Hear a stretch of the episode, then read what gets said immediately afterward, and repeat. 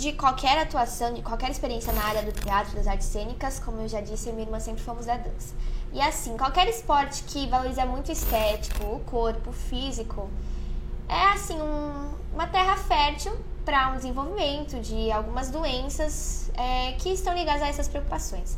Então, não necessariamente por causa do balé, porque o balé eu vinha fazendo desde os três anos e outras modalidades de dança e nunca sofri nada do tipo.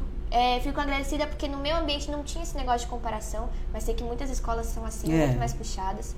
Só que quando a pandemia parou tudo eu me vi em casa sem fazer nada, eu comecei a olhar diferente pro meu corpo, eu comecei a querer arrumar minha alimentação e tudo começou assim com uma boa iniciativa, né?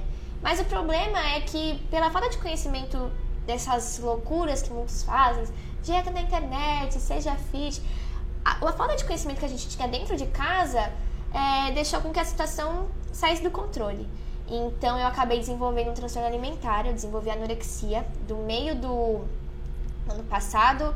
É, assim, não falo que eu estou curada, mas estou indo em tratamento, mas já estou muito melhor. E a anorexia, dentre os transtornos alimentares, é a doença que mais mata. Só que isso não tira o conhecimento de outros transtornos alimentares. A gente tem obesidade, a gente tem a bulimia.